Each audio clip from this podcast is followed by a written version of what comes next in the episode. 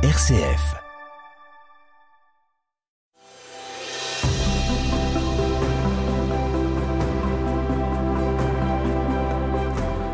Bienvenue à toutes et à tous pour euh, découvrir et vivre ensemble l'aventure spirituelle au nord de la France avec les moines irlandais au 6e et 7e siècle. Lumière du Nord, frère Rémi Valéjo. Au IVe siècle, le long des routes qui mènent jusqu'à Porcius Issus, port d'embarcation créé par les légions romaines entre le cap Blanc-Nez et le cap Griné en 55 avant notre ère, lorsque Jules César se décide à conquérir les terres d'Angleterre, les territoires du Nord sont non seulement romanisés, mais aussi évangélisés. Stricto sensu, les traces et les vestiges d'une foi chrétienne naissante de l'antique Gallia Belgica font aujourd'hui défaut. Cependant, dans une épître aux accents hagiographiques que Paulin de Nol adresse en 398 à Victrice, évêque de Rouen, et premier missionnaire au pays des Morins, Paulin de Nol, donc, s'émerveille de l'évangélisation des hommes du bout du monde, selon l'expression de Virgile, voyant dans la christianisation de ce peuple l'un des signes prophétiques qui, en Jésus-Christ, se sont accomplis parmi les barbares. À peine quelques années plus tard, plus rien ne semble subsister de cette première christianisation, tout ayant été saccagé, détruit, pillé. Villas,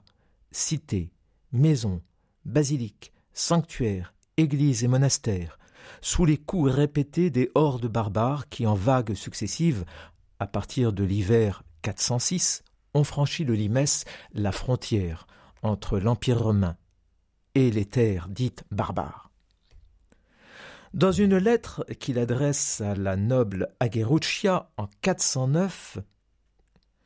Saint Jérôme, quelques mois avant la prise de Rome en 410 par les armées d'Alaric, Saint Jérôme donc dresse l'inventaire des invasions et des destructions, des massacres et des déportations, qui dans les Gaules tout entières et jusque chez les hommes les plus lointains du monde, à savoir les fameux hommes du bout du monde de Virgile, les hommes, les gens du Nord, ont tout réduit à néant, rien n'ayant été épargné. Au Ve siècle, d'après le témoignage tardif de Grégoire de Tours et de quelques-uns de ses contemporains, les terres et les pays du Nord sont des contrées en déshérence, où réduites à l'état de rares vestiges, les cités sont laissées à l'état d'abandon. Selon le moine Jonas de Bobbio, au septième siècle, auteur d'une vie de saint vaste, la ville d'Arras, la Nemetacum de l'époque romaine et capitale des Atrébates, n'est plus qu'un monceau de ruines, où négligée par les païens, l'Église, abandonnée, est, je cite, rempli de buissons et souillé d'excréments d'animaux. En effet, je cite, la population avait déserté la ville qui avait été autrefois détruite par le roi des Huns Attila et laissée à sa torpeur et à la saleté. Selon la vie de Saint Vaste, de Jonas de Bobbio, c'est dans ce contexte de déshérence et plus exactement de restauration que Saint Vaste, premier évêque d'Arras, mort en 540, mène à bien son œuvre missionnaire, non seulement dans les terres du Nord, mais aussi surtout dans le royaume franc quand, en 1496, au lendemain de la victoire de Clovis contre les Alamans à Tolbiac, il initie le roi au mystère chrétien, l'invitant ainsi à recevoir le baptême des mains de Saint Rémy, évêque de Reims œuvre de saint Vaste, mais aussi d'évêques itinérants comme saint Amand et de quelques figures d'un christianisme qui ne s'est pas totalement éteint, l'évangélisation des terres et des pays du Nord participe à la fondation d'une nouvelle cité. Non pas la ressemblance de ce que furent les villes romaines du Limès, la frontière entre l'Empire et les barbares, des villes construites à la faveur d'une Pax Romana à jamais révolue au, au Moyen Âge, mais à l'image d'une Civita Dei, une cité de Dieu,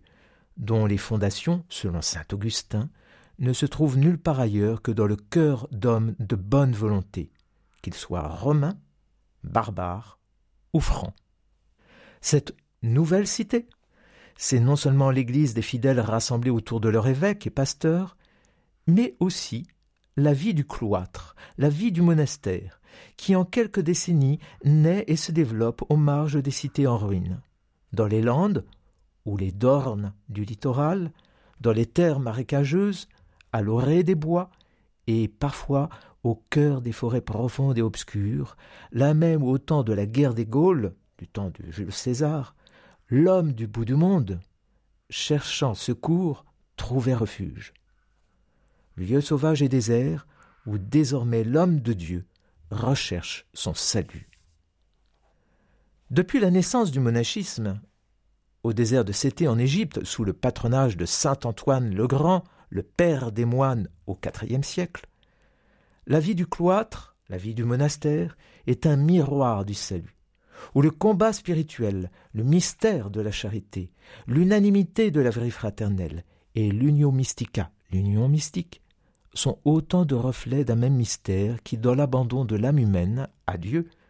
s'accomplit parfaitement. Miroir des quarante jours de Jésus-Christ au désert, mais aussi de la vocation de saint Antoine le Grand, le père des moines, assailli par mille tentations, le cloître est à l'écart de tout et de tous, du monde et de soi-même, le miroir d'une vie d'ascèse et du combat spirituel. Lieu privilégié du martyr blanc, selon les sentences des pères du désert,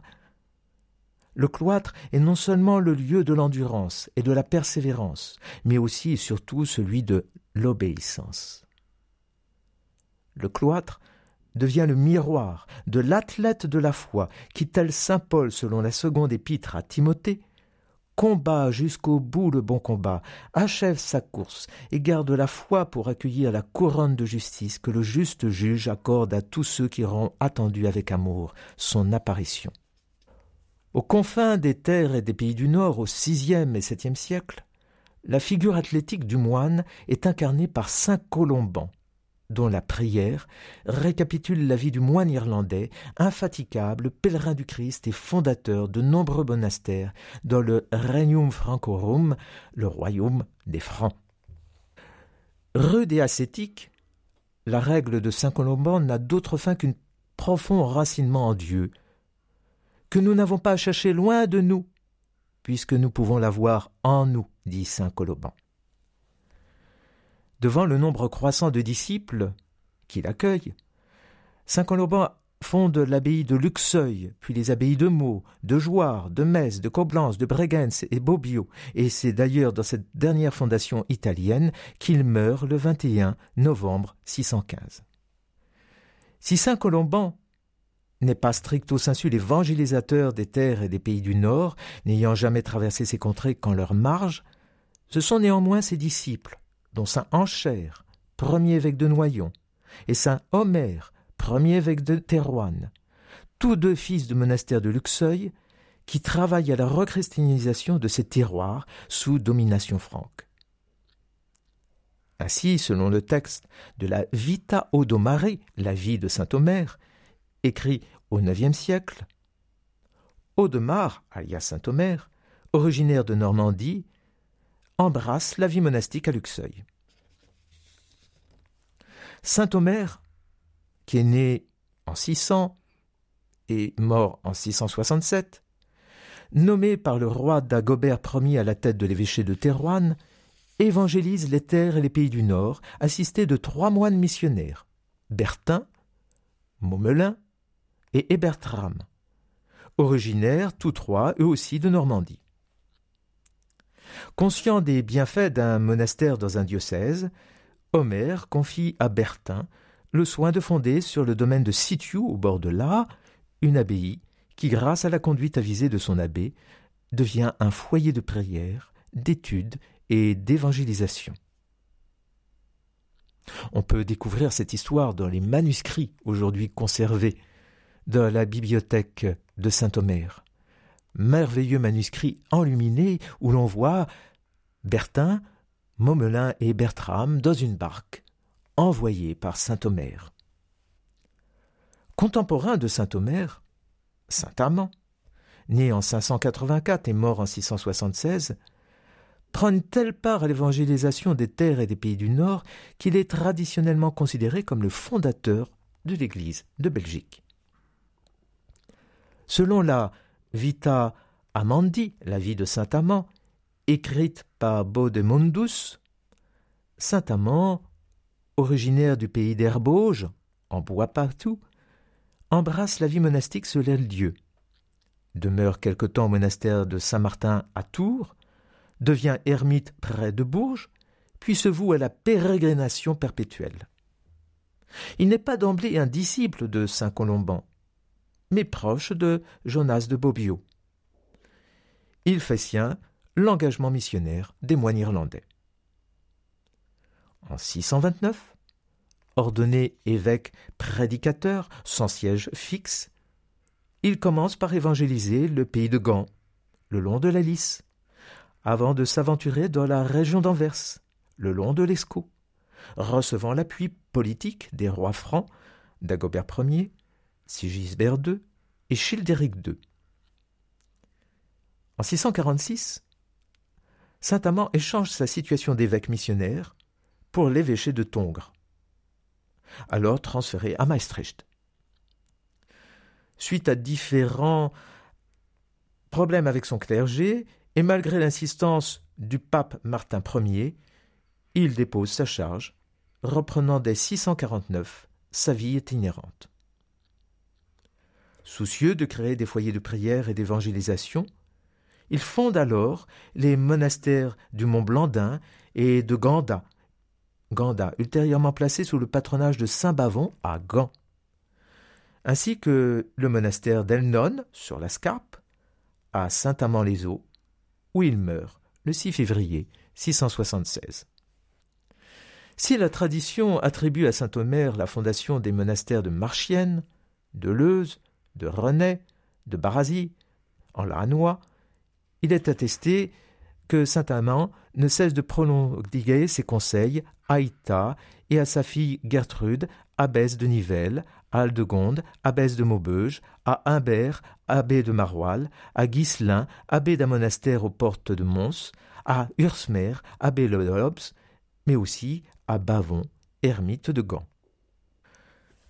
Dès lors, au septième siècle, fondé par euh, saint Omer, saint Amand et leurs contemporains, les monastères des terres et des pays du Nord adoptent pour la plupart la règle de saint Colomban, qui, modéré par plusieurs préceptes de la règle de saint Benoît, est progressivement, puis définitivement, abandonné au bénéfice de la tradition bénédictine. Cette tradition bénédictine est une autre histoire de la vie du cloître dans les pays du Nord. Vie bénédictine qui va engendrer nombre de monastères, ceux parmi les plus beaux des pays du Nord, et que je vous invite à découvrir très prochainement.